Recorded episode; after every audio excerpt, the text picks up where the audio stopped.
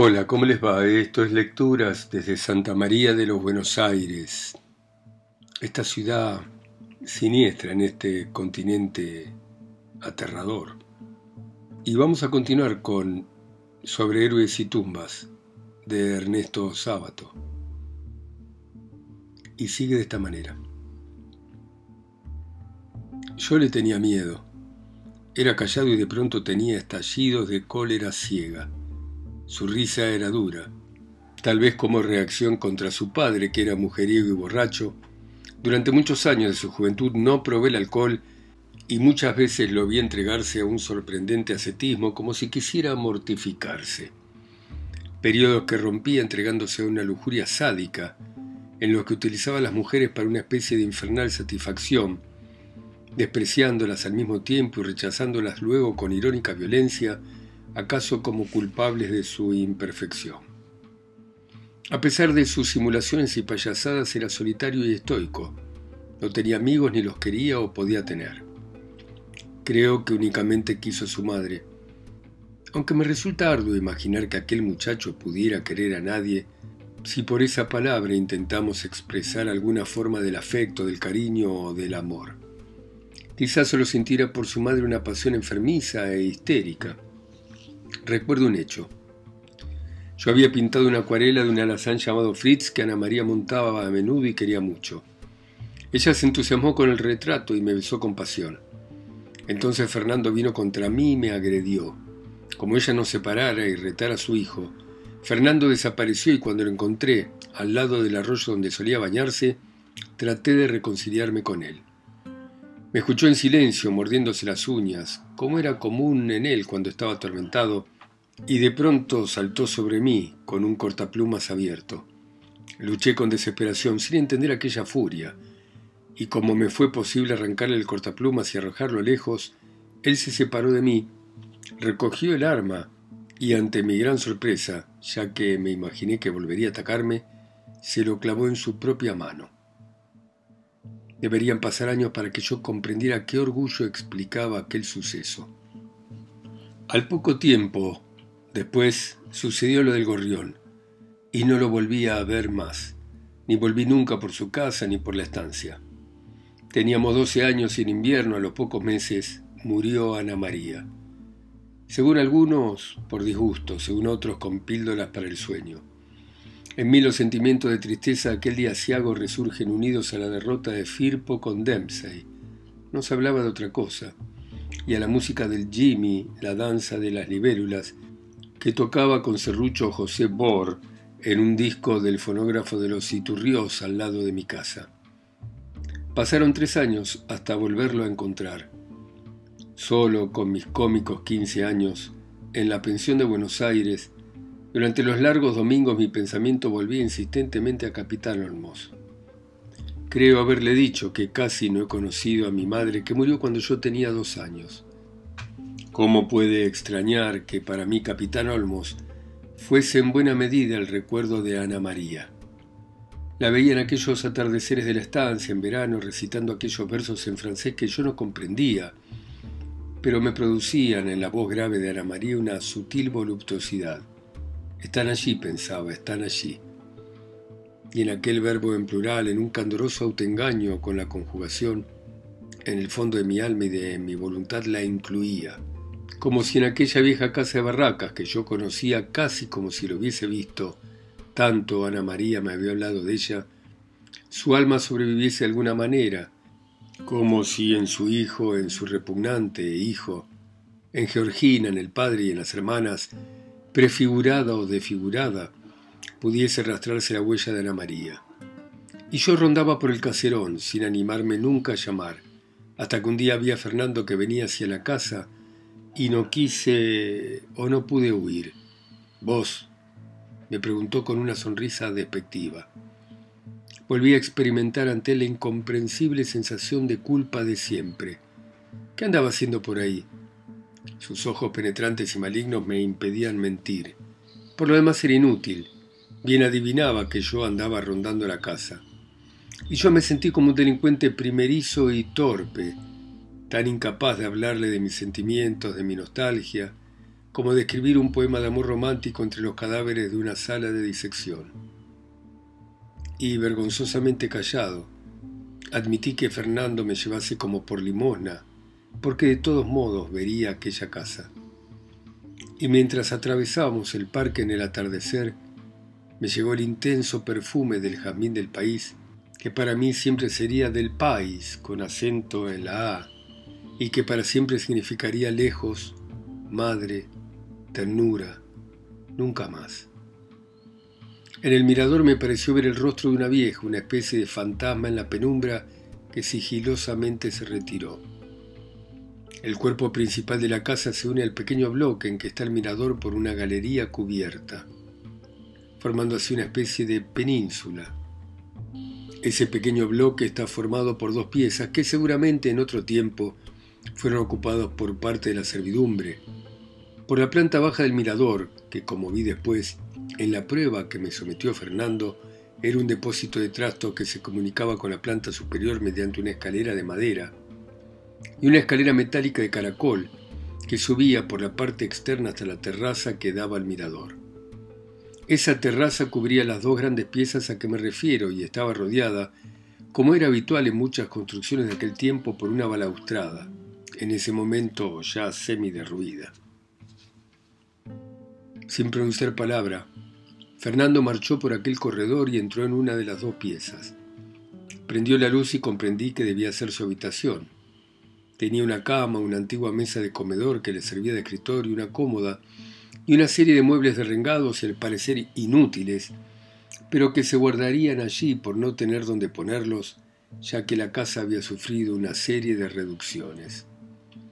Acabamos de llegar y por una puerta que comunicaba con la segunda habitación, apareció un chico que me produjo un instintivo rechazo. Sin saludar, sin explicaciones, preguntó, ¿lo trajiste? Y Fernando secamente dijo, no. Lo miré con asombro, de unos 14 años.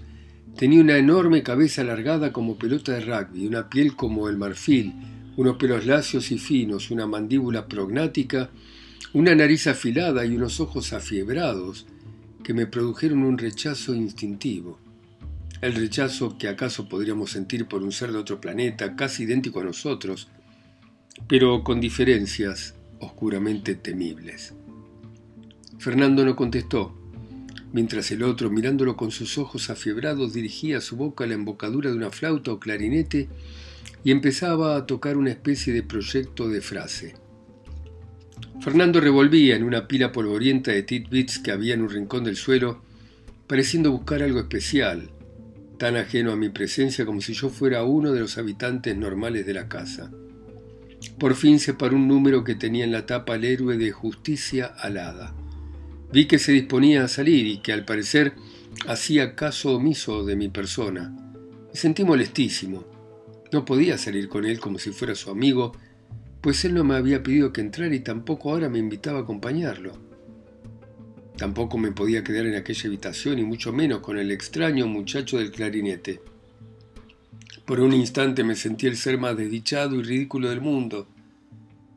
Por otra parte, ahora comprendo que en aquel momento Fernando hacía todo eso con deliberación, con pura perversidad.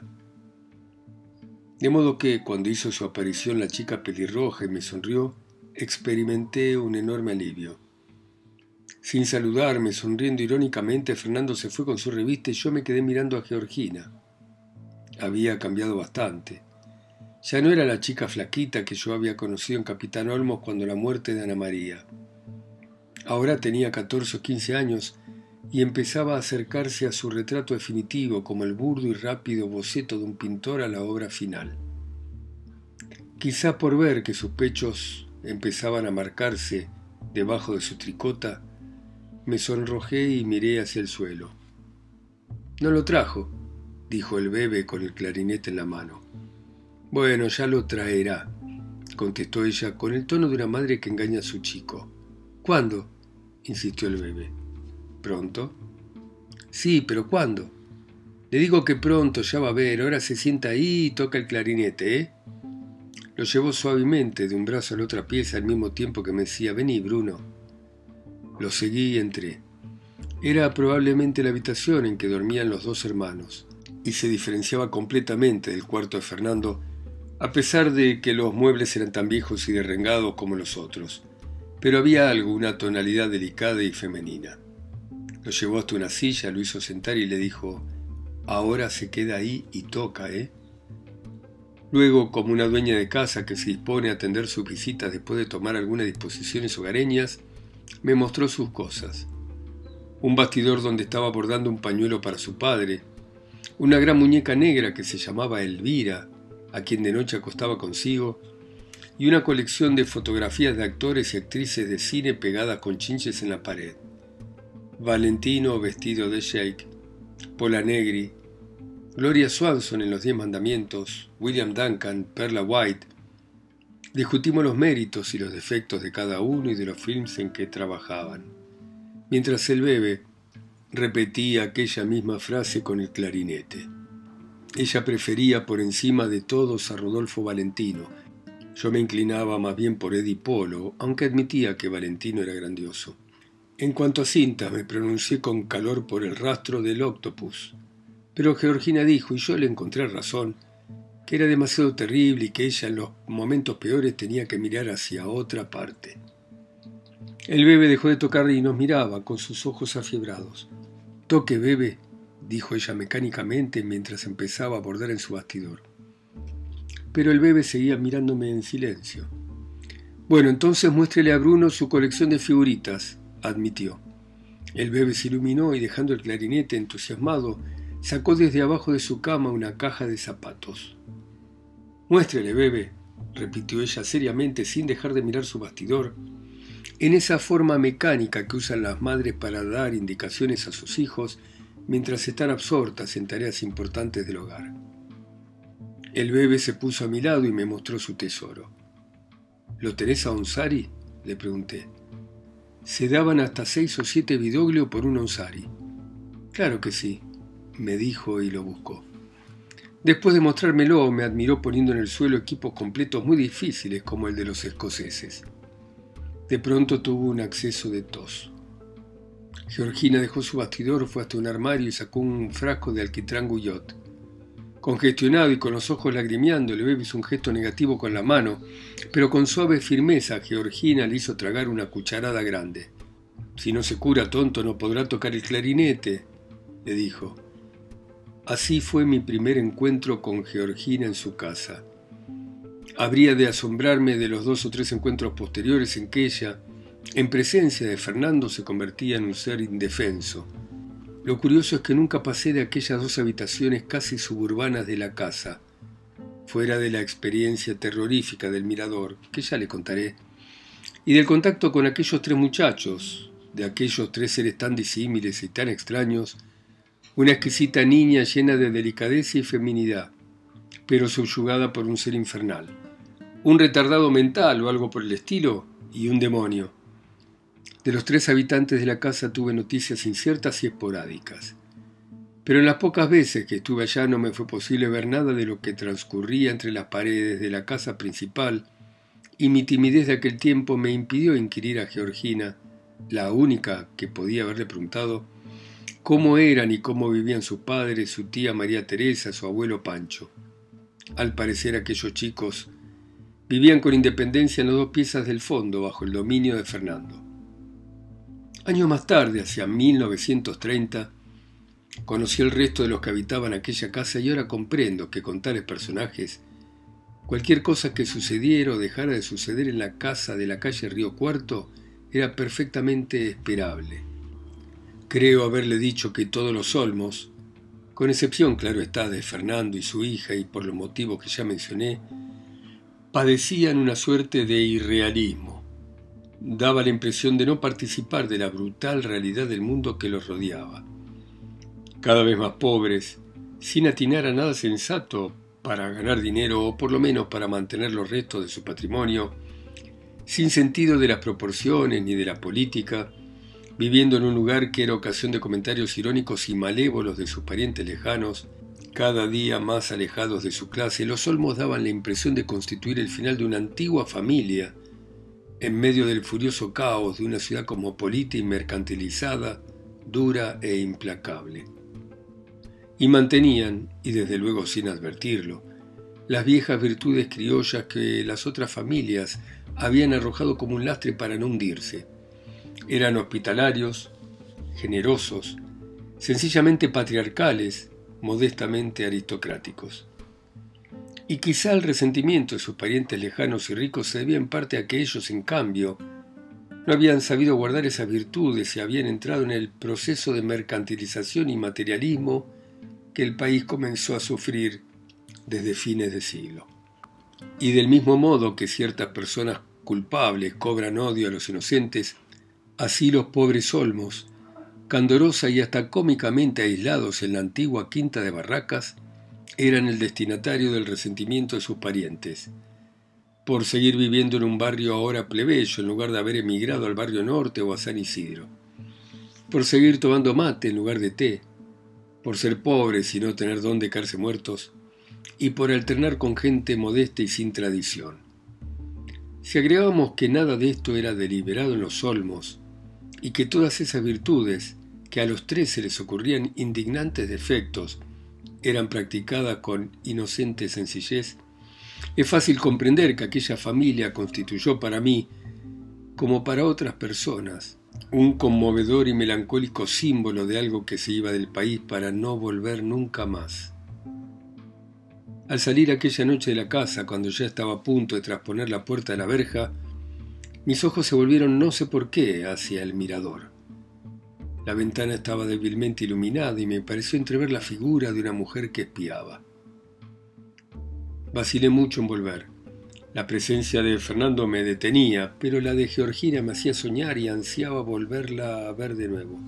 Entre las dos fuerzas contrarias, mi espíritu parecía disputado y no me decidía a retornar, hasta que por fin fue más fuerte mi deseo de ver nuevamente a Georgina. En todo aquel intervalo había reflexionado y volvía dispuesto a averiguar cosas, y si era posible, a conocer a los padres de ella. Puede ser, me decía para animarme, que Fernando no esté. Suponía que tendría amigos o conocidos, pues recordaba aquella búsqueda del número de titbits y su salida, que no podía atribuirse sino a un encuentro con otros muchachos. Y aunque lo conocía lo suficiente ya a Fernando para intuir aún a mi edad que no podía tener amigos, no era imposible en cambio que mantuviese algún otro género de vinculación con otros muchachos. Más tarde confirmaría esa presunción y aunque con reticencias, Georgina me confesaría que su primo dirigía una banda de muchachos, inspirada en algunas películas de episodios como Los Misterios de Nueva York y La Moneda Rota, banda que tenía sus juramentos secretos, sus puños de hierro y oscuros propósitos.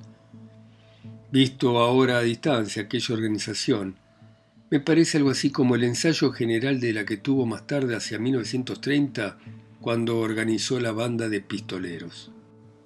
Me instalé en la esquina de Río Cuarto e Isabel la Católica desde el mediodía. Pensé, después del almuerzo puede no salir, si sale aunque sea tarde, yo entraré. Puede usted imaginarse mi interés por ver nuevamente a Georgina si le digo que esperé en aquella esquina desde la una hasta las siete. A esa hora vi que salía Fernando y entonces corrí por Isabel la Católica casi hasta la otra esquina, a una distancia suficientemente grande como para que pudiera escurrir mi cuerpo en caso de tomar él por la misma calle, o de poder volver hasta la casa si veía que él seguía de largo por Río Cuarto. Así fue. Pasó de largo, entonces me precipité hacia la casa. Tengo la certeza de que Georgina se alegró de verme. Por otro lado, había insistido para que volviera. Le pregunté por su familia, me habló de su madre y de su padre, también de su tía María Teresa, que vivía siempre anunciando enfermedades y catástrofes, y de su abuelo Pancho. El que vive allí arriba, dije yo mintiendo, porque intuía que allí arriba se escondía un secreto. Georgina me miró con gesto de sorpresa. ¿Allí arriba? Sí, en el mirador. No, el abuelo no vive allí, respondió evasivamente, pero vive alguien, le dije. Me pareció que le molestaba contestar. Me parece haber visto a alguien la otra noche. Vive Escolástica, respondió por fin de mala gana. ¿Escolástica? Pregunté asombrado. Sí, antes ponía nombres así, pero no baja nunca. No. ¿Por qué? Se encogió de hombros, la miré con cuidado. Me parece haber oído algo a Fernando. ¿Algo? ¿Algo de qué? ¿Cuándo? De una loca allá en Capitán Olmos. Enrojeció y bajó la cabeza. ¿Te dijo eso? ¿Te dijo que Escolástica era loca? No, dijo algo de una loca. ¿Es ella? No sé si es loca, yo nunca hablé con ella. ¿Nunca hablaste con ella? Pregunté con extrañeza. No, nunca. ¿Y por qué? ¿No te dije que no baja nunca? ¿Pero y vos nunca subiste? No, nunca. Me quedé mirándola. ¿Qué edad tiene? 84 años. ¿Es abuela tuya? No. ¿Bisabuela? No. ¿Qué es entonces? Es tía segunda de mi abuelo, la hija del comandante Acevedo. ¿Y desde cuándo vive arriba? Georgina me miró, sabía que no le creería. Desde 1853. ¿Sin bajar nunca? Sin bajar. ¿Por qué? Volvió a encogerse de hombros. Creo que por la cabeza. ¿La cabeza? ¿Qué cabeza? La del padre, la cabeza del comandante Acevedo. La echaron por la ventana. ¿Por la ventana? ¿Quién es? La mazorca. Entonces corrió con la cabeza. ¿Corrió con la cabeza para dónde? Para allá, para el mirador, y no bajó nunca más. ¿Y por eso está loca? Yo no lo sé, yo no sé si está loca, nunca subí. ¿Y Fernando tampoco subió? Fernando sí. En ese momento vi con temor y desaliento que Fernando volvía. Evidentemente no había salido sino para hacer alguna cosa muy rápida. Ah, volviste. Se limitó a decirme escrutándome con sus ojos penetrantes, como si tratara de averiguar cuáles podían haber sido los móviles de mi nueva visita. En el momento en que entró su primo, Georgina se transformó. Quizá la vez anterior mi nerviosidad me había impedido advertir la influencia que ejercía sobre su manera de ser la presencia de Fernando. Se volvía muy tímida, no hablaba, sus movimientos se hacían más torpes y cuando se veía obligada a decir algo que yo le preguntaba respondía mirando de reojo hacia su primo.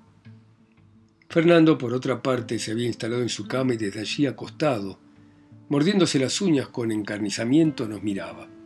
La situación se volvió muy incómoda hasta que de pronto él sugirió que ya que estaba inventásemos algún juego pues, según dijo, estaba muy aburrido.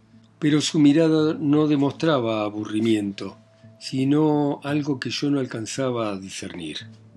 Georgina lo miró con temor, pero luego bajó la cabeza como esperando su veredicto. Fernando se sentó en la cama y parecía cavilar siempre mirándonos y mordiéndose las uñas. ¿Dónde está el bebé? preguntó al fin. Está con mamá. Tráelo. Georgina fue a cumplir la orden. Nos quedamos en silencio hasta que llegaron el bebé con su clarinete. Fernando explicó la cosa. Ellos tres se esconderían en diferentes lugares de las dos piezas, de la leñera o del jardín. Era ya de noche. Yo debería buscarlos y reconocerlos sin hablar ni preguntar nada, mediante el tacto de la cara. ¿Para qué? pregunté estupefacto. Ya te explicaré después. Si acertás tendrás un premio dijo con una risita seca. Yo temía que estuviese burlándose de mí como en otro tiempo en Capitán Olmos. Pero también temía negarme, porque en esos casos él siempre aducía que me negaba por pura cobardía, ya que sabía que sus juegos encerraban invariablemente algo terrible. Pero yo me preguntaba qué podía encerrar de terrible en este caso. Parecía más bien una broma estúpida, algo para hacerme quedar groseramente en ridículo. Miré a Georgina como buscando en su rostro algún indicio, algún consejo, pero Georgina ya no era la de antes. Su rostro lívido y sus ojos muy abiertos demostraban una especie de fascinación o de miedo, o las dos cosas a la vez. Bueno, muy bien. Seguiremos mañana a las 10 en punto, como siempre, hora argentina, ustedes en sus países, ciudades, continentes, islas o pueblos, escuchando a Ernesto Sábato a través de mi voz acá sola y lejos, en Santa María de los Buenos Aires. Chao, hasta mañana.